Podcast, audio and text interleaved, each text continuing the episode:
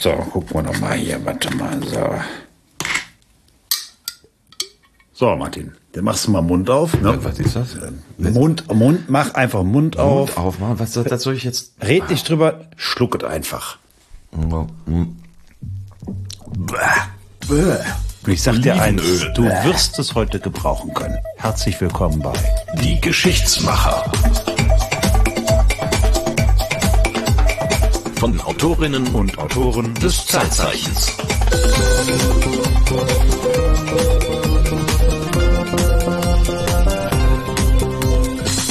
So, mal ganz neue Methoden hier bei den Geschichtsmachern. Der eine Host versucht den anderen Host zu vergiften. Was soll denn das mit Olivenöl? Es war gutes, natives Olivenöl, frisch gepresst. Nein, was sagt man? Es war Kalt gutes, gepresst, kalt gepresst, ja. Kalt gepresstes Olivenöl. Das ist gut. Du wirst es heute brauchen, denn es gehört zum Programm unserer Russlandreise. Wir sind unterwegs mit Konrad Adenauer. Wir sind unterwegs mit seinem Übersetzer Rolf Dietrich Keil.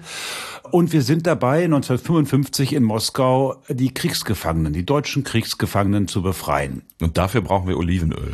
Adenauer hat damals, so geht die mehr, literweise Olivenöl mitgenommen im Sonderzug, denn es hieß, die Russen würden unglaublich viel trinken.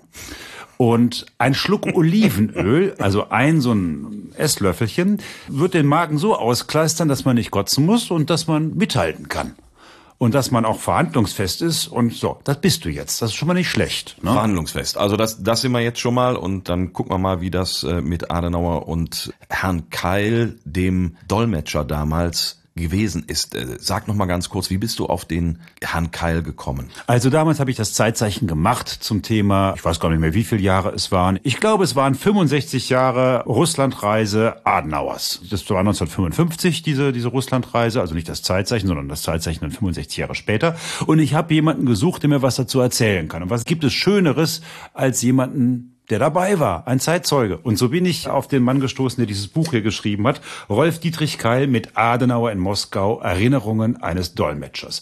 Es war die erste Auslandsreise Adenauers. Es war überhaupt die erste Auslandsreise eines deutschen Bundeskanzlers ins Ausland nachdem die Bundesrepublik die Eigenständigkeit wieder erlangt hatte. Und es ging gleich in die Höhle des Löwen, nämlich nach Moskau. Die Moskauer hatten eingeladen und das Interesse war, dass die Sowjetunion eine Vertretung in Deutschland bekommt.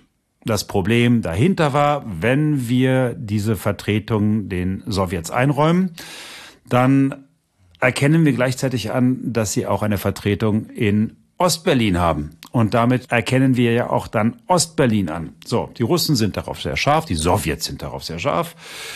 Und Adenauer ist sehr scharf darauf, die vermuteten 100.000, damals noch vermuteten 100.000 Kriegsgefangenen und Kriegsverschleppten wieder nach Hause zu holen. Das war damals ein großes Thema. Das war ein riesengroßes Thema und man muss sich vorstellen, es gab ganz viele Kinder, die hatten keinen Vater und äh, der wurde dann immer noch in russischer Kriegsgefangenschaft, in sowjetischer Kriegsgefangenschaft vermutet.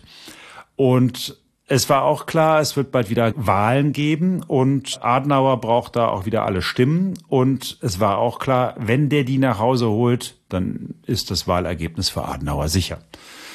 Dieses Thema hat damals ganz Westdeutschland bewegt. Das ist so.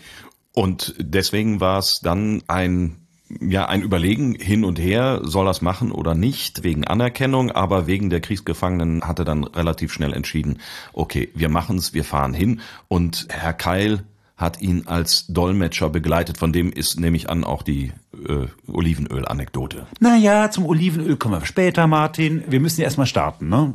Also, unterwegs ist ein Zug, ein Sonderzug der Deutschen Bahn, der Deutschen Bundesbahn, der auch durch das DDR-Gebiet fahren darf. Und auf dem DDR-Gebiet müssen aber alle Gäste Karten lösen. so ist es. äh, unterwegs werden aber auch zwei Flugzeuge sein. In einem Flugzeug sitzt der Außenminister, Brentano. Im anderen Flugzeug wird Adenauer sitzen.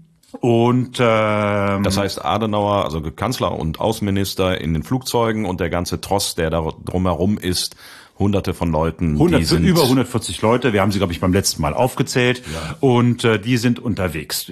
Gestartet wird in Köln-Bonn, also damals Flughafen Wahn, heute Konrad-Adenauer Flughafen.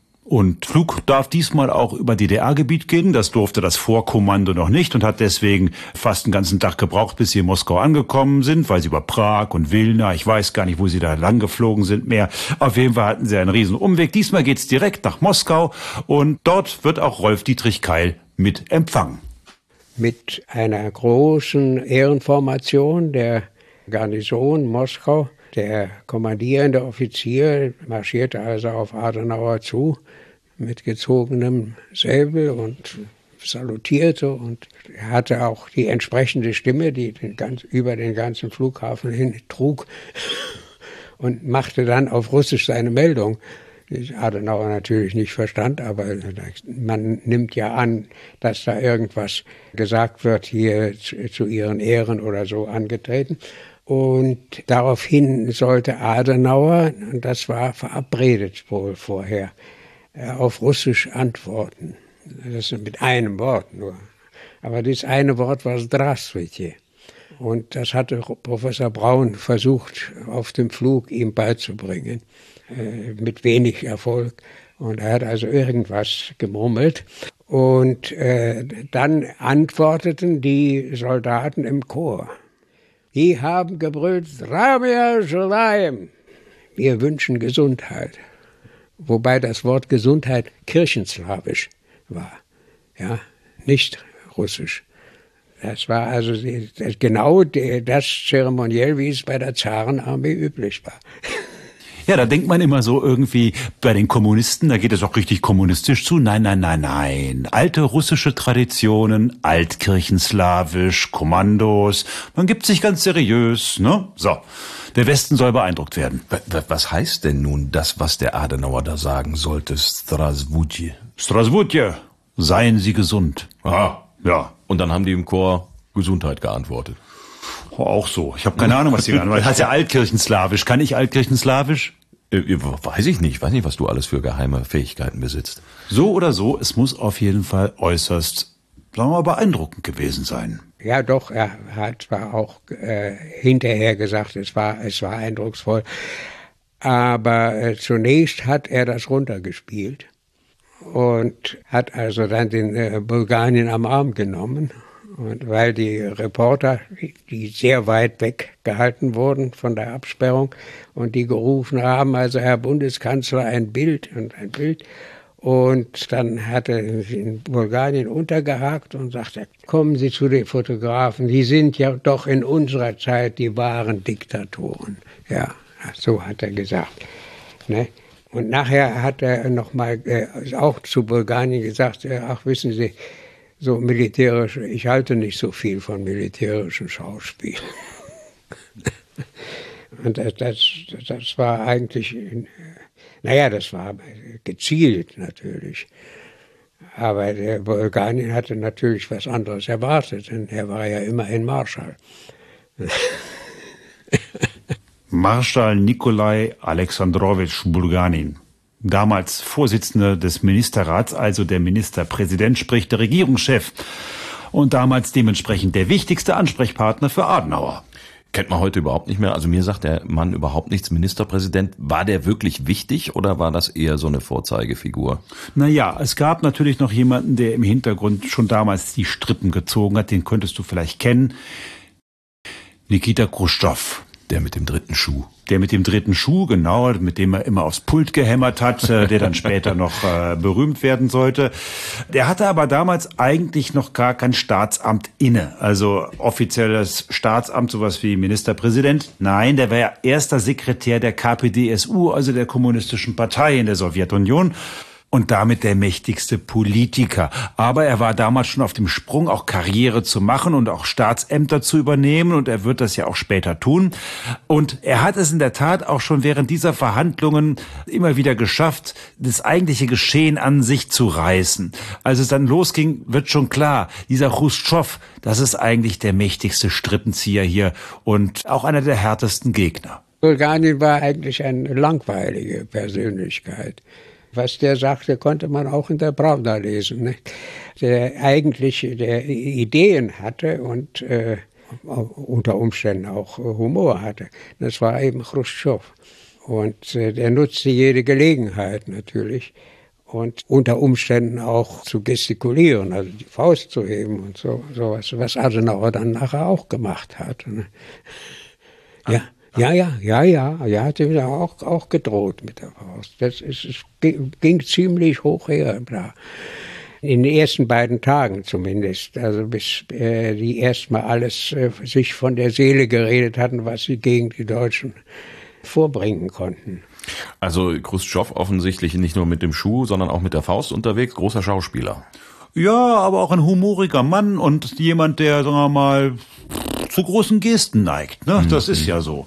Könnte ich mir vorstellen, dass das auch so nach Adenauers Geschmack durchaus war, dass die durchaus miteinander konnten, obwohl die auf unterschiedlichen Seiten standen. Also man muss sagen, dass Adenauer recht schnell die Russen ja, für sich eingenommen hat. Das kann man, glaube ich, so sagen. Wobei man natürlich sagen muss, es ist sozusagen der Bundeskanzler aus Westdeutschland und aus russischer Sicht sind das natürlich die Kriegsverbrecher.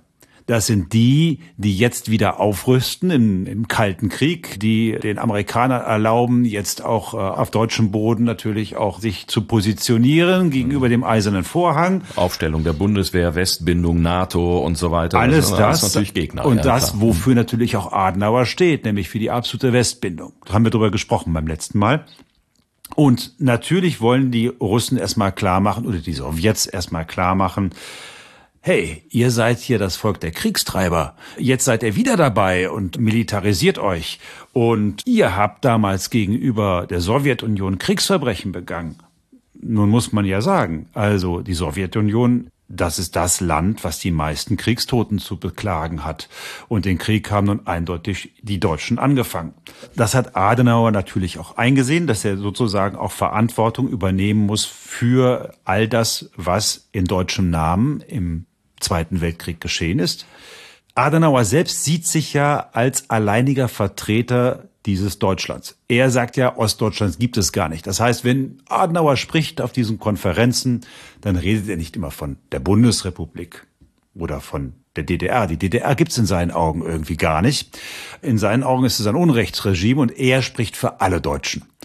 Und natürlich muss er auch Deutschland vertreten. Und dann sagt er, einen Satz, der bringt Khrushchev auf die Palme. Er sagt nämlich, ja, es stimmt, es sind grauenhafte Dinge geschehen, aber man muss auch sagen, sinngemäß, als die Russen nach Deutschland kamen, sind ja auch viele schreckliche Dinge passiert. Und da flippt der Khrushchev aus. Das war also das Signal für Khrushchev. Und äh, bei der Rückübersetzung stellte sich dann heraus, dass äh, Professor Braun gesagt hat, also was der russische Dolmetscher dann wiederum, äh, als Khrushchev redete, übersetzte mit Gräueltaten. Und dann sagte Adler, das habe ich nicht gesagt. Und es wurde dann, im, es wurde ja stenografiert dann nachgesehen und tatsächlich, er hatte schreckliche Dinge gesagt und dann äh, verbesserte Professor Braun und äh, sagte dann Straschne Weschi, was wiederum eine winzige Nuance schwächer als schreckliche Dinge war. Aber naja, aber das war einer der Anlässe. Anderer Anlass war der Beitritt der Bundesrepublik zur NATO, die Pariser Verträge. Wobei Khrushchev dann auch wieder sagte, na ja, also ihr bereitet ja den Krieg vor gegen die Sowjetunion und Truppen stellt man ja nicht auf, damit sie Suppen kochen und so weiter. Also da ging es hoch her. Also das war auch eine durchaus angespannte Atmosphäre da. Also wenn da so um Nuancen gestritten wird, ob es jetzt schlimme Dinge sind oder schreckliche Dinge und äh, das eine bringt Khrushchev zum Ausflippen und beim, mit dem anderen kann er gerade so leben. Also ist ja es wird jedes Wort auf die Goldwaage natürlich gelegt und äh, Professor Braun, das ist der zweite Übersetzer, der eigentlich ja nun für Adenauer zuständig ist, der muss schon sich sehr sehr genau immer überlegen, wie er das Deutsche dann dementsprechend ins Russische übersetzt, damit damit das auch alles richtig ankommt. Es ist schon spannend, weil der Mann muss das ja eins zu eins und live machen. Also wenn Adenauer irgendwie mhm. von schrecklichen Dingen spricht und dann kommt das Wort auf Russisch und bedeutet dann eher Gräueltaten, dann kann da so eine ganze ja, eine ganze Situation entgleisen. Das kann zum Eklat führen und ein Khrushchev wutstürmend äh, den Saal verlassen. Im Zweifel. So, so scheint das wohl ein paar Mal gegangen zu sein und so vergeht auch offenbar der erste Tag dieser Konferenz und wohl auch der zweite Tag, wobei Adenauer äh, es offenbar irgendwie immer wieder versteht, dann doch die Kurve zu bekommen und es zu schaffen, dass die sich alle wieder zusammenraufen. Ähm, naja, die Russen wollen ja auch was, also die Sowjets äh, wollen ja auch was, wollen diplomatische Beziehungen. Also müssen sie da auch natürlich ein bisschen dann doch auch geschmeidig äh, sein gegenüber Deutschland, auch wenn das eben die Kriegsverbrecher sind in ihren Augen. Und Adenauer will natürlich die Kriegsgefangenen zurück. Woraufhin die Russen sagen, ja, die gibt's ja gar nicht. Wir haben überhaupt keine Kriegsgefangenen mehr. Wir mhm. haben hier nur noch Kriegsverbrecher. Die sind ja alle abgeurteilt worden in diesen Standardprozessen und haben die Norm damals 25 Jahre bekommen für Kriegsverbrechen. Hm, hatten wir letztes Mal drüber gesprochen, dass das im Prinzip nach, vermutlich nach vorgegebenen Quoten passiert ist, dass da äh, so und so viele Leute einfach als Kriegsverbrecher dann äh, verurteilt werden mussten. Die Russen brauchten Arbeitskräfte und das war eine gute Art und Weise, da dran zu kommen. Hm. Die Russen sagen außerdem, ja sag mal, jetzt bist du hier und willst die, diese Kriegsverbrecher wieder zurückhaben. Hm. Ähm, ja, also, aber wir können ja gar nicht mit dir verhandeln. Da sind ja auch welche aus der DDR dabei. Da müssen wir aber mit denen noch reden. Ne? Also das geht ja nicht. Worauf dann Adenauer wieder sagt, nee, nee, mit dieser DDR-Regierung, da braucht ihr nicht verhandeln. Die ist den Namen ja nicht wert, die ist überhaupt nicht gewählt worden. Woraufhin wieder die Russen sauer sind und sagen, das ist im Bruderstaat der Sowjetunion. Ähm, das ist eine richtige legitime Regierung und äh, die sind ja nun mal eigentlich Bruderstaaten. Dementsprechend, es geht die ganze Zeit auf diese Art und Weise hoch her. Und Adenauer versucht immer wieder darauf zu pochen, der Einzige, der hier irgendwie die Deutschen vertreten kann, bin ich, denn die, die da im Osten sind, die sind nicht gewählt und die mag auch eigentlich gar keiner. Dann protestierten die äh, Russen natürlich und sagten, wir waren doch gerade da und das Volk ist ja begeistert und so weiter. Und da hat Adenauer dann sehr gut reagiert, hat dann gesagt, zu Bulgarien gewandt, Herr Ministerpräsident, lassen Sie mich darauf ganz kurz etwas erwidern. Sie, sagt er dann, macht er mit dem Zeigefinger eine Bewegung, sodass die ganze russische Delegation gemeint war. Sie haben immerhin für Russland was geleistet. Ob man das von der sogenannten DDR für Deutschland auch sagen kann, ist zumindest zweifelhaft. Ich würde den Vergleich nicht ziehen. Er ist nicht günstig für die Sowjetunion. Und da die ganze Delegation grinste, die Russen, und das Thema war vom Tisch. Das ist ja irre. Also das, ich habe jetzt gedacht, das ist so ein unentwirrbarer Knoten, weil natürlich hätten sich die Sowjets auf den Standpunkt stellen können, der Adenauer spricht nicht für ganz Deutschland, sondern eben nur für Westdeutschland. Und dann kommt er da mit so einer Geschichte um die Ecke, naja, die so ein bisschen die Sowjets bei der Ehre packt und dann schwupps ist die Sache erledigt. Das ist ja irre. Adenauer scheint einen richtigen Riecher für den richtigen Humor gehabt zu haben. Also er schafft das immer wieder durch so kleine ironische, lustige, vielleicht auch einfach nur augenzwinkernde Bemerkungen, diese ganze Delegation wieder für sich einzunehmen. Da ist er echt ein Fuchs. Als zum Beispiel der Außenminister, den könntest du vom Namen auch noch kennen, das war Molotow. Der mit den Cocktails. Nachdem sind diese Flaschen benannt, die man gelegentlich in linksradikalen Kreisen auf Polizisten geworfen hat. Mhm. Ja, mhm. stimmt, aber die hat er nicht erfunden. Okay. Den Molotow-Cocktail haben, glaube ich, wenn ich das richtig im Kopf habe, die Finnen erfunden. Und zwar im Russlandkrieg gegen Molotow. Ah, okay. okay. Das, das als, als Billigwaffe sozusagen, ja, ja, ne, mit, äh, mit brennbarem Zeug gefüllte Flaschen, die man werfen kann, also anzünden kann, wo oben, also, ne. Aber wir wollen jetzt Aber hier keine Bauanleitung für Molotow-Cocktails mhm. machen. Äh, also das ist dieser Molotow, der erklärt so breitbeinig, ja, ihr Deutschen, was seid ihr eigentlich verfolgt? Ihr konntet euch ja aus eigener Kraft nicht einmal von Hitler befreien. So.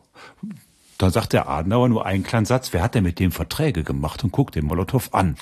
Und Molotow muss man jetzt wissen, Molotow war Außenminister unter Stalin. Das heißt, mhm. den Hitler-Stalin-Pakt, den hat er mit eingestielt. Mhm. Und dann war das Thema auch ganz schnell wieder vom Tisch. Da war auch was wieder ganz schnell vom Tisch. Und äh, dieser Adenauer entpuppt sich wirklich mit seinen 79 Jahren als absolut gewiefter, mit allen Wassern gewaschener Verhandler. Und das haben die Russen auch anerkannt. Das haben gesagt, also euer Adenauer, das, das ist schon jemand. Ne? Und er hat, er hat Eindruck gemacht und der zweite von der Delegation, der Eindruck gemacht hat, war Carlo Schmidt von der SPD. Er war mit in seiner Eigenschaft als, ich glaube, stellvertretender Vorsitzender des Auswärtigen Ausschusses des Bundestages. Nicht etwa als SPD-Politiker, so, sondern er hatte eine Funktion im, im Bundestag. Und äh, den äh, Carlo Schmidt haben sie auch als Autorität gesehen, anerkannt und behandelt. Und das fing schon an bei der ersten Vorstellung, als äh, die Delegationen mehr oder weniger einander vorgestellt wurden, die Spitzen jedenfalls. Adenauer sagte eben äh, Professor Carlo Schmidt und seine Funktion. Und der Khrushchev guckte ihn an und sagte, oh, Великая Germania, Großdeutschland. Schmidt war ja ein, ein Riese und auch, hatte auch entsprechenden Umfang. Und äh, Khrushchev war ja auch nicht gerade schlank, aber er war viel kleiner. Ne? Und er dachte, Großdeutschland. Von den anderen Delegationsmitgliedern, äh, die haben sie, soweit ich das beurteilen kann, also Brentano haben sie nicht sehr ernst genommen, muss ich sagen. Ja, Carlo Schmidt, eine illustre Figur der, der deutschen Nachkriegsgeschichte, von Hause aus ein Staatsrechtler gewesen und einer der Väter unseres Grundgesetzes. Mhm. Ein offenbar kluger und besonderer Mann, der in einem entscheidenden Moment, nämlich am dritten Tag, als die Situation in Moskau wieder einmal zu eskalieren droht, die Konferenz rettet, indem er eine ruhig besonnene Rede hält. Und wer könnte das besser lesen als du, Martin? Oh, eine ruhig besonnene Rede. Dann werde ich mich mal hier versuchen als Carlo Schmidt.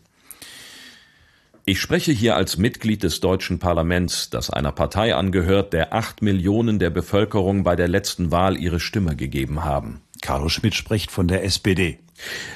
Ich möchte vorausschicken, dass im Namen des deutschen Volkes am russischen Volke Verbrechen begangen worden sind, wie vielleicht nie in der Weltgeschichte. Ich betone ausdrücklich, dass die moralische Verantwortung für diese Dinge und die Haftung für die Folgen auch auf den Schultern der Menschen liegen, die sich dieser Verbrechen nicht schuldig gemacht haben. Denn auch diese haben zumindest dieses Regime nicht zu verhindern vermocht. Ich muss das vorausschicken, denn es gehört zur Wahrheit. Und weil es so ist, ist es für jeden Deutschen immer beschämend, von Menschen, die Opfer von Verbrechen geworden sind, begangen im Namen des deutschen Volkes, etwas für Deutsche zu erbitten. Aber es gibt Situationen, in denen man aus Gründen der Menschlichkeit auch dann um etwas bitten muss, wenn diese Bitte für einen beschämend ist. Das gehört mit zu der Last, die das Vertrauen unserer Wähler auf unsere Schultern gelegt hat, und so schließe ich mich der Bitte an, die der Herr Bundeskanzler ausgesprochen hat. Es liegt mir fern zu bestreiten, dass es ausschließlich Sache der Sowjetunion ist, ihre Gesetze anzuwenden. Ich rufe darum nicht die Gerechtigkeit an, ich appelliere an die Großherzigkeit des russischen Volkes, von der es so viele Beispiele gibt. Und wenn ich das tue, denke ich in erster Linie nicht an die Menschen, die noch hier zurückgehalten werden, sondern an ihre Frauen, an ihre Kinder, an ihre Eltern. Lassen Sie Gnade walten und lassen Sie die Menschen zurückkehren zu denen, die auf sie warten, die seit mehr als zehn Jahren auf sie warten. Tja, und dann gab es sehr ja, beeindruckend. Ja, ja. Und es gab auch gleich Begeisterung für Carlo Schmidt. Und Khrushchev hat dann gesagt, ja, ja, das ist der richtige Ton, so können wir weitermachen. Mhm. Zu dem Zeitpunkt, muss man wissen, hatte Adenauer bereits die beiden Flugzeuge startklar machen lassen. Und das mhm. hat er tatsächlich über Telefon angeordnet, damit es auch jeder abhören kann. Über öffentliche Telefone. Also der hat angerufen, Lufthansa, ihr könnt schon mal klar machen, wir brechen hier ab. Ja, das war der klare Hinweis darauf, dass man an einen Punkt gekommen ist, äh, wo man abreisen wollte. Ja, eigentlich nicht, aber Nein. das, das war eine Finte von Adenauer. Ja, schon mal blöffen. Auf der anderen Seite muss man sagen, wir wissen gar nicht, wie weit die Russen geblufft haben. Also die Verhandlungen waren ziemlich klar gezogen auf vier Tage, fünfter Tag Abschied. So war das ungefähr geplant. Jetzt befinden wir uns am dritten Tag. Wenn man sich auf irgendwas noch einigen muss und noch ein bisschen vielleicht was schreiben muss, einen Vertrag aushandeln will, dann braucht man einen vierten Tag und am fünften Tag wird abgeflogen. Mhm. Wahrscheinlich, so wird vermutet, haben die Russen einfach genauso gepokert. Erstmal Tag eins, Tag zwei auflaufen lassen, Tag drei oh, mal langsam gucken. Also, ob jetzt die Gewieftheit von Adenauer dazu geführt hat, dass man sich ab dem dritten Tag und ab der Rede von Carlos Schmidt langsam wieder annähert, oder ob es die Russen genauso geplant mhm. haben. Mhm. Wir werden es wahrscheinlich nie erfahren. Wie geht's dir eigentlich jetzt hier mit dem Olivenöl, Martin? Ja, na, top, na. super. Ich könnte jetzt literweise Wodka saufen. Ich weiß gar nicht, warum hier noch nichts gereicht wurde, ehrlich gesagt. Drum greife ich hier gerade unter den Tisch, Martin. So, pass auf. So. Herrlich. Ich würde sagen, Nastrovia. Ja, Nastrovia. Saufen so. für die historische Wahrheit. So mag ich das. Ja, Moment. Hm. Okay. Also oh, oh, ja, ja. es wird es wird auf jeden Fall es wird behauptet, dass Alkohol bei dieser Konferenz doch eine nicht ganz unerhebliche Rolle gespielt hat. Wir sind immerhin in Russland, im Mutterland des Wodkas. Klischee, Klischee. Ähm, und davon seien in der Tat Unmengen geflossen. Ob's stimmt? Äh, Bulgarien hat wenig getrunken und hat den äh, Khrushchev immer zurückgehalten. Dabei er hat ihn immer am Ärmel gezogen, Nikita. Ne? Ja, dann gibt es ja diese Legende mit dem Olivenöl. Ne? Ich denke, das wird immer erwähnt, wenn irgendjemand von Adenauer Besuch in Moskau spricht. Ja, er hätte also ordentliche Mengen von Olivenöl mitgenommen und die Leute hätten dann jeweils vor einem solchen Empfang, bei dem mit Wodka zu rechnen war, einen Löffel Olivenöl genommen, dass äh, die Wirkung des Wodkas etwas äh, mildert oder vielleicht sogar verhindert. Ich weiß nicht, ich habe das nicht gesehen. Wenn es nicht wahr ist, ist es gut erfunden. Äh, vielleicht ist es ja sogar wahr. Also Alkohol als Schmiermittel und Olivenöl als äh, gute Vorbeugung. Äh, also das scheint ja dann wirklich eine große Rolle gespielt zu haben. Ja, merkst du denn jetzt schon was? Ne? Nach so einem Glas Wodka ja, hätte ja, man jetzt gedacht, ich habe ja das langsam ja, jetzt so, ne? genommen ne? vorher. Es wurde getrunken, natürlich. Aber es wurde zum Beispiel bei dem Essen, das Adenauer da auf der Datscha gegeben hat, wurde zum Essen natürlich Wein serviert, den Adenauer mitgebracht hatte. Rhein und Mosel. Jetzt wurde nämlich gefragt, ja, äh, was wollen Sie? Wollen Sie Rheinwein oder Mosel? Und da waren die natürlich überfragt und da musste der Außenminister her. Der, der wurde vermutet, dass der den Unterschied kennt. Und äh, der Molotow entschied sich für Mosel. Und dann gab es einen Bernkastler Doktor. Und zwar ein Jahrgang, was war das, 49 oder ja, das muss ein besonderer Jahrgang gewesen sein. Denn ich kann mich erinnern, ich war nachher ungefähr ein Jahr danach, war ich in, in Bernkastel und äh, da kostete die Flasche etwas über 80 D-Mark.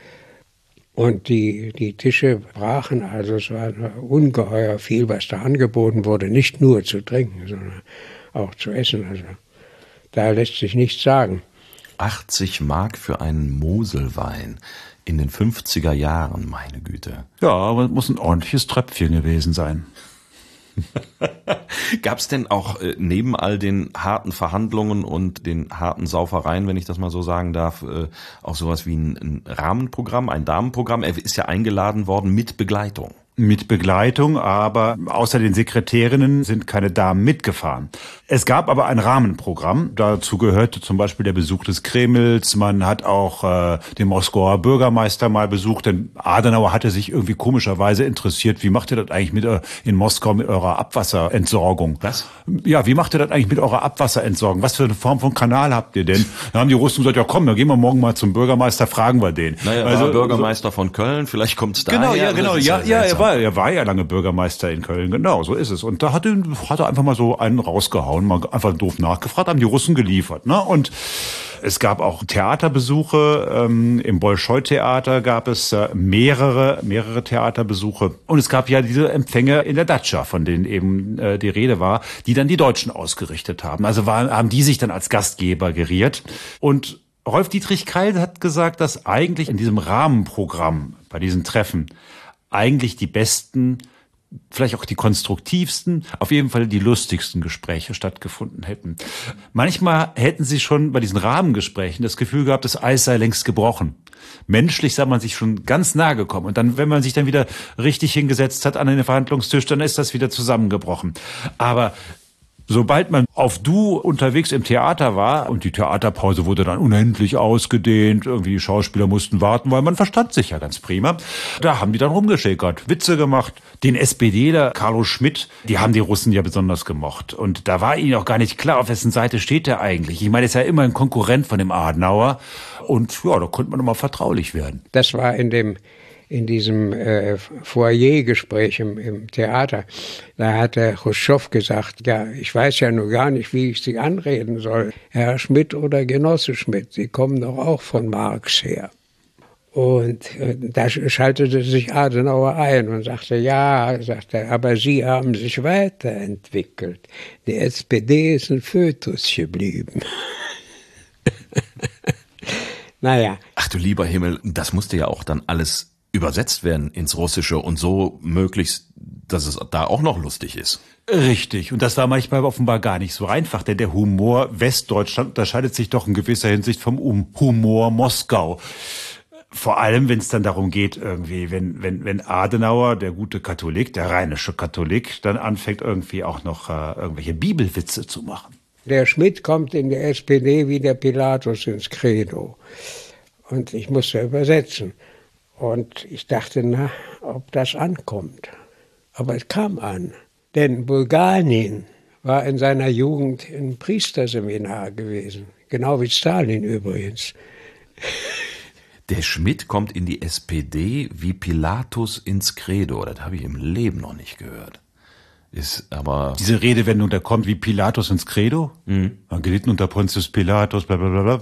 Kennst du doch, oder? Ach so, ach, so, das, so. ja, jetzt. Pilatus okay. ist kein Heiliger, sondern der hat ihn ja nee, schließlich kreuzigen ja, ja, lassen, nein, nein, so, ne? Pontius aber Pilatus ist schon klar, ist aber, schon klar, aber da, wie kommt der ins Credo, also in das, in dieses, in dieses ja, Gebet rein? Ja, okay, ja, ja, genau. Okay, er ist ja, eigentlich der Bösewicht, so, ne? Ja, ja, ja. Oh, das heißt so viel wie, äh, pass mal auf, der Schmidt ist ein guter Kerl, mit dem komme ich prima aus, ist, ist aber anders als der Rest der SPD, so. ist halt im falschen Verein. Ist im falschen Verein, wie man so sagt. Ne? Und ja, auf derlei Humor stehen die Russen offenbar. Nur muss man sagen, auch in der russischen Delegation kriselt es. Also die sind sich gegenseitig auch nicht immer grün. Dass Khrushchev der mächtigste Mann da ist, das muss also Bulgarien auch gelegentlich gestört haben. Und vor allem auf dem Molotow haben sie wohl ab und zu rumgehackt, weil sie den auch nicht mehr leiden konnten. Wir befinden uns ja in einer Zeit, wo auch in Russland große Veränderungen stattfinden. Also Bulgarien, dann später noch viel mehr Khrushchev, hat ja nun mit dem Stalinismus gebrochen. Ne? Also es war diese Tauwetterpolitik. Mhm. Ne? Das, mhm. das war, es war alles so, ja, Im auch Fluss. ein bisschen im Fluss und auch mhm. gegeneinander. Wer hat da noch die Macht und wer kann mal einen Witz über wen reißen? So. Also ich finde das ja ganz spannend, dass das so, so dynamisch war und sich dann auch wirklich über die Tage entwickelt hat, weil das so, wie ich mir eine Konferenz auf Staatsführerebene vorstelle, ist eher so, dass das alles vorher mehr oder weniger, was man dann am Ende im, im Schlussdokument unterschreiben will, irgendwelche Verträge oder so, das ist vorher alles ausverhandelt, da sind vorher die Emissäre unterwegs gewesen, die Sherpas, wie man so schön sagt, äh, die haben das alles mehr oder weniger festgezurrt und dann kommen die Staatspräsidenten angereist oder in dem Fall der Bundeskanzler und äh, dann äh, redet man nett miteinander. Dann gibt's so einen Handschlag und dann, dann war gibt's das einen Handschlag und ein Gläschen Sekt und dann setzt man die Unterschrift drunter und dann war's das. Also das war da offensichtlich sehr anders. Komplett anders. Man wusste ja nicht mal, worüber die Russen mit den Deutschen eigentlich reden wollen. Also man hatte ja auch Experten für alle möglichen Gebiete mit dabei, weil man einfach gar nicht wusste, was wollen sie von uns genau und wie muss man ihnen vielleicht entgegenkommen. Ja, und umgekehrt wussten die Russen nicht, dass der Adenauer sich für die Kanalisation in Moskau interessiert. Ja, und haben dann schnell mal reagiert und haben den Moskauer Bürgermeister rangezogen. So ist es. Und so langsam am dritten, vierten Verhandlungstag kristallisiert sich offenbar auch so etwas wie eine Lösung für zwei Dinge heraus. Einmal nämlich für die Vertretung der Sowjetunion in der Bundesrepublik, dass Adenauer anfängt zu sagen, ja, könnte aber gleich machen, was ist denn jetzt mit den mit den mit den deutschen Kriegsgefangenen und ähm, naja, also es scheint sich eine Lösung anzubahnen. Die sieht folgendermaßen aus: Die Deutschen stimmen schriftlich zu, dass sie in Zukunft diplomatische Beziehungen zwischen der Bundesrepublik und der Sowjetunion aufnehmen. Bundesrepublik. Mhm. Hm. Nicht Deutschland. Ja, klar. So, die Deutschen stimmen dem schriftlich zu.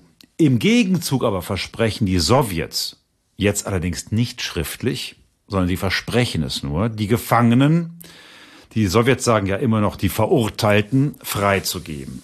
So ist das Angebot. Also eine heikle Nummer, denn ja. wenn die nichts schriftlich geben, kann man denen vertrauen, ist ja dann die Frage. Ne? Genau, und verspielt man eigentlich damit jetzt die deutsche Einheit und was macht man eigentlich? Und darüber gerät die gesamte deutsche Delegation in Zwist. Der deutsche Außenminister, der den Adenauer nicht leiden kann und. Adenauer kann ihn nicht leiden, ist dagegen. Die meisten Vertreter des Auswärtigen Amtes sind auch dagegen. Jetzt ziehen sie sich alle zurück zu Beratungen in den abhörsicheren Zug, der da immer noch steht in Moskau und wälzen dieses Problem. Kann man eigentlich den Russen trauen, wenn sie das nur mündlich versprechen? Und äh, Carlo Schmidt kam an dem Abend, nach, nachdem sie ihre Besprechung im, im Zug gehabt hatten, da war ich natürlich nicht dabei, traf er mich zufällig auf dem Korridor einem Hotel und sagte, Herr Henno, sagen Sie mal, kann man denn den Russen vertrauen? fragte Carlo Schmidt mich. Dann habe ich gesagt, das geht ja nun über meine Kompetenz als Dolmetscher weit hinaus.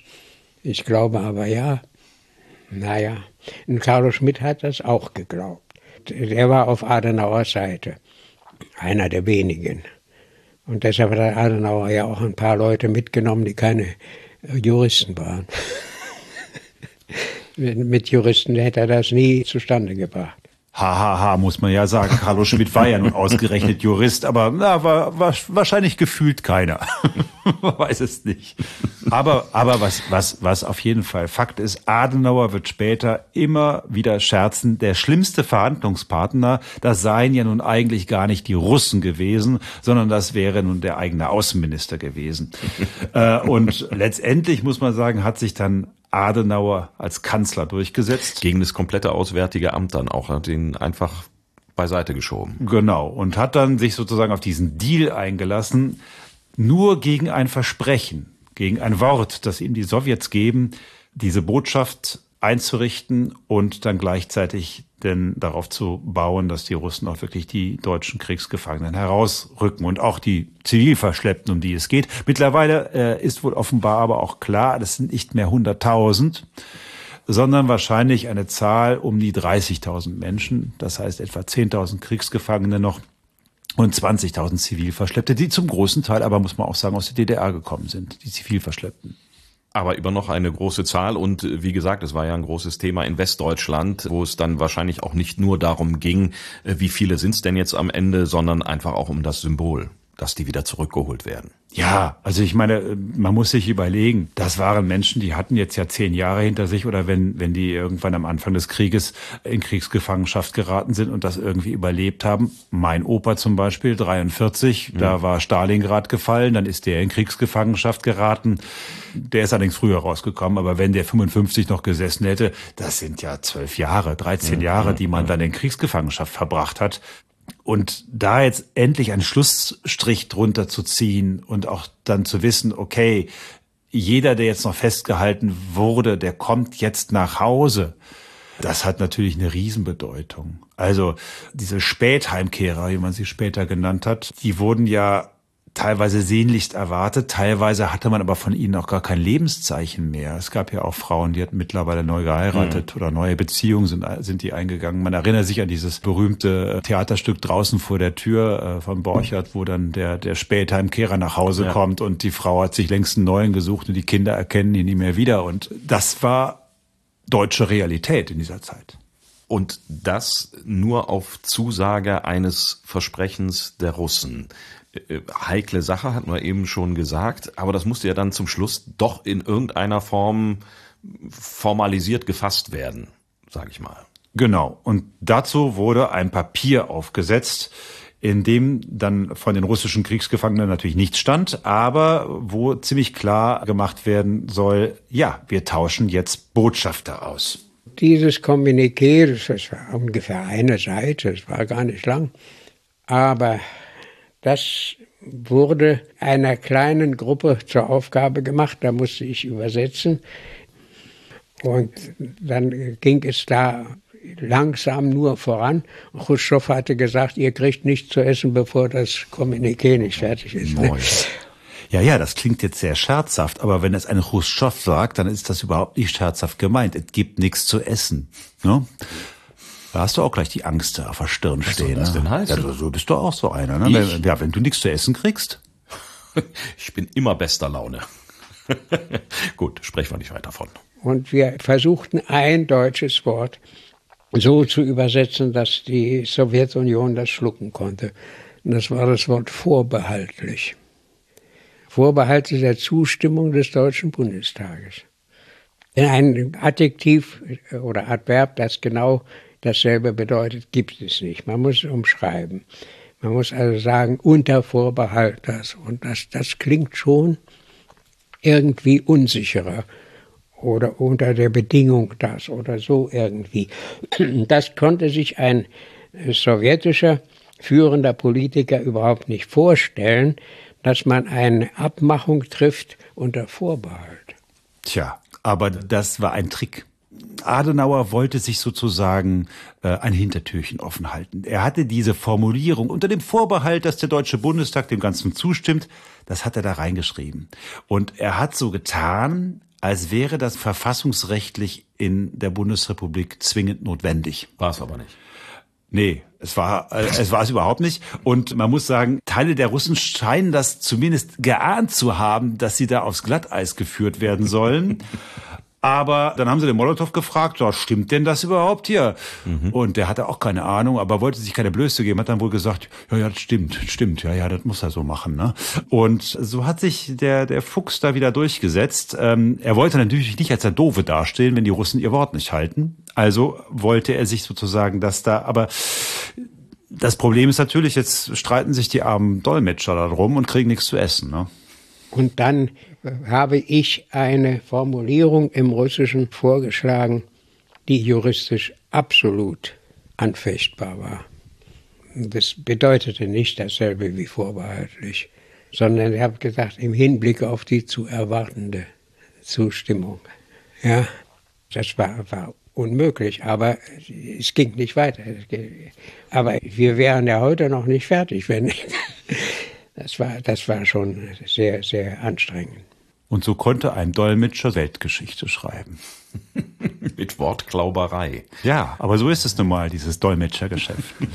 aber es hat offenbar funktioniert. Also Gott sei Dank, das Ganze wurde ja nie überprüft. Es ging tatsächlich am 14. September, am fünften Tag dann wie geplant wieder heim. Aber zuvor gab es dann tatsächlich auch noch in Moskau im äh, Hotel Sowjetskaya, wo die Deutschen untergebracht waren, steht übrigens heute nicht mehr, da gab es noch eine Pressekonferenz, bei der Adenauer dann tatsächlich verkündete, die Sowjets hätten versprochen, die in der Sowjetunion zurückgehaltenen Personen freizugeben. So. Das heißt, die Heimführung werde, so sei ihm versprochen werden, noch ehe wir in Bonn wieder eingetroffen sind, beginnen. Und? Das ist genau so passiert. Also das heißt, Khrushchev war gut für sein Wort. Er hat äh, Wort gehalten. Bulgarien auch. Bulgarien auch. Molotow also die, auch. Die Sowjets haben tatsächlich noch während Adenauer sozusagen seine Pressekonferenz gegeben hat, hat, haben die Anweisung gegeben, lass die Deutschen frei. Es ist sogar noch ein bisschen verworrener. Heute weiß man, dass auf Staatsbesuch in der DDR zwei Monate zuvor bereits darüber gesprochen wurde, mhm. dass man mhm. eventuell sich doch mal darauf vorbereiten solle, dass die deutschen Kriegsgefangenen vielleicht wieder zurückkommen könnten. Jetzt, jetzt frage ich mich dann natürlich, war das, weil wir eben ja das schon angesprochen hatten, war denn die ganze Nummer vielleicht eine Show? Vielleicht. vielleicht hat es auch der Fuchs Adenauer durchschaut, vielleicht Aha. aber auch nicht. Aha. Wir wissen es nicht. Es scheint so gewesen zu sein, dass die Sowjets offenbar auch schon im Vorfeld geplant haben, die deutschen Kriegsgefangenen wieder in die Freiheit zu entlassen.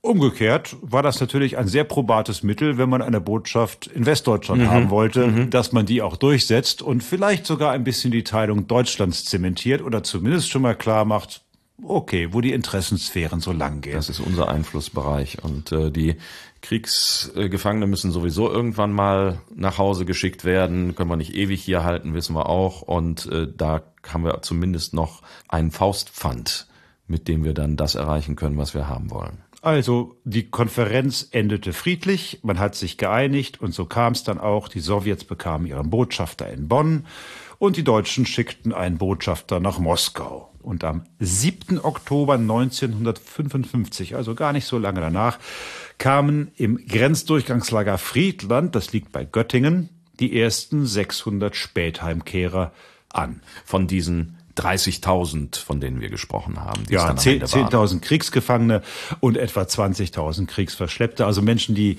wahrscheinlich sogar nach dem Krieg mitgenommen worden sind, um dann in diesen russischen Straflagern zu arbeiten. Was auch klar war, von den Menschen, die jetzt da ankommen in Friedland, die hatten nicht alle eine saubere Weste. Naja, also für die Russen hatten wir ja gesagt, waren das alles Kriegsverbrecher. Die sind ja alle verurteilt worden oder ein großer Teil ist verurteilt worden. Aber klar ist, dass das nicht alles Kriegsverbrecher waren. Aber es waren sicherlich auch Kriegsverbrecher darunter, unter denen, die da zurückgekommen sind, nach Friedland gekommen Das sind. ist heute äh, nachgewiesenerweise so. Damals war das noch nicht so ganz klar. Es war auch nicht ganz klar, ähm, ja, hatte man jetzt sozusagen einen wirklichen Sieg in der Sowjetunion errungen, ja oder nein? Vielleicht wären die ja ohne dies nach Hause gekommen. Ja, aber damals wusste man es nicht. Da wusste man es nicht und man hatte doch das Gefühl, wir haben doch etwas zustande gebracht. Also es war definitiv die Reise Konrad Adenauers, die in die Geschichte eingegangen ist. Ich weiß nicht, welche Reisen Konrad Adenauers überhaupt sonst noch im Bewusstsein der Deutschen irgendeine Rolle spielen, aber definitiv gilt Adenauer bis heute als derjenige, dem es gelungen ist, die Russen über den Tisch zu ziehen. ich höre aus deinen Worten auch so eine gewisse Bewunderung für den Fuchs, hast du ja auch eben gesagt. Ne? Naja, also das ist auf jeden Fall jemand, wo man so sagen kann, der wusste, was er tat. Ich glaube, der war einer, der war mit allen Wassern gewaschen, mit allen rheinisch-golschen Wassern, die es so gab. Genau. Und wie schaut der Herr Keil auf diese Reise? Das muss ja die Reise auch seines Lebens gewesen sein. Fragt man selbst. Es war ein großes Erlebnis auf jeden Fall und vor allen Dingen eben das Erlebnis auch äh, von Adenauer, der wirklich einen sehr großen Eindruck gemacht hat, auch äh, rein was äh, seinen körperlichen Zustand betraf. Der ging, also er stieg da die Treppen rauf in einem Tempo, da kam mancher Jüngere nicht mit. Der war 79 damals. Das war schon rein körperlich eine ganz erstaunliche Leistung. Es standen ja Wahlen bevor. Und das waren die einzigen Wahlen, in denen die CDU die absolute Mehrheit gewonnen hat, weil er die Leute zurückgeholt hat. Ja, und dein Opa und deine Oma haben auch fleißig mitgewählt. Bis zu ihrem Lebensende hat mein Großvater, der selbst in russischer Kriegsgefangenschaft war, und meine Oma, die die Russen allerdings nie leiden konnte, weil sie von den Russen vertrieben worden ist aus ihrer Heimat, haben die CDU gewählt. Unbeirrbar. Adenauer hat es längst nicht mehr gegeben, aber alle CDU-Kanzler wurden mit den Stimmen meiner Großeltern ins Amt gehievt. Weil Adenauer die Leute zurückgeholt hat. Ja, so ist es. Er war schon beeindruckend, denn ich muss ehrlich sagen, ich war als normaler Bundesbürger, der ja noch nichts mit, mit Politik zu tun hatte, durchaus äh, skeptisch Adenauer gegenüber bevor ich ihn kennengelernt habe. Aber er hat mir dann doch einen großen Eindruck gemacht. Ich dachte, ja, der, der hat es verstanden, durchzusetzen, was er wollte. Und es auch so hinzukriegen, dass am Ende keine Partei als Verlierer dastand. Das war ja auch wichtig. Und was ist aus dem guten Rolf Dietrich Keil geworden? Der war ja kein professioneller Dolmetscher ganz am Anfang, sondern hat das dann erst da gelernt, bevor der Adenauer zu seiner Reise aufgebrochen ist. Rolf Dietrich Keil hat diese Reise als einen einzigen Ausflug in die Politik genommen und hat danach vorgezogen, lieber an der Universität zu bleiben mhm. und zu forschen und zu lehren. Und das hat er wohl auch sehr, sehr glücklich getan. Als ich ihn interviewt habe, das war im Jahre 2010, da habe ich ihn damals gefragt, wenn Sie jetzt so an die Reise zurückdenken, was ist Ihnen denn geblieben? Und Rolf Dietrich Keil hatte auch einen wunderbaren Humor, hat gesagt, Ein schwarzer Anzug. Ja, der hat mir auch noch ein paar Jahre gepasst. Aber hat wenig Gelegenheit, in Schwarz zu erscheinen. Was vielleicht auch besser war, es ist schließlich die Beerdigungsfarbe. 2018 ist Rolf Dietrich Keil im Alter von ja, 95 Jahren gestorben. Und ich muss sagen, in der Geschichte all der Zeitzeichen, die ich gemacht habe, und das sind weit über 100, war er mir einer der liebsten Gesprächspartner, die ich je für ein Zeitzeichen interviewt habe. Mit dem Dolmetscher Rolf Dietrich Keil und mit Adenauer in Moskau und wir durften hinter die Kulissen blicken im wahrsten Sinne des Wortes. Spannende Geschichte bei den Geschichtsmachern. Wir sagen schönen Dank. Und wenn es euch gefallen hat, dann sagt es allen, die da draußen äh, herumlaufen, seien sie Russen, seien sie ehemalige Sowjetbürger, seien sie Dolmetscher, seien sie Diplomaten, seien sie Bundeskanzler, seien sie Bundeskanzler. Und wenn es euch nicht gefallen hat, dann sagt es uns, aber bitte nur uns unter www.diegeschichtsmacher.de findet ihr unsere Adresse, unter der ihr uns schreiben könnt. Und wir freuen uns über eure Post.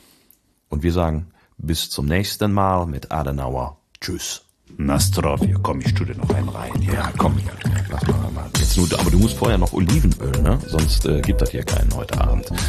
Nastrov, auf deinen Opa und auf Oma. Prost, Prost, Nastrov. Nächstes Mal wieder Mose.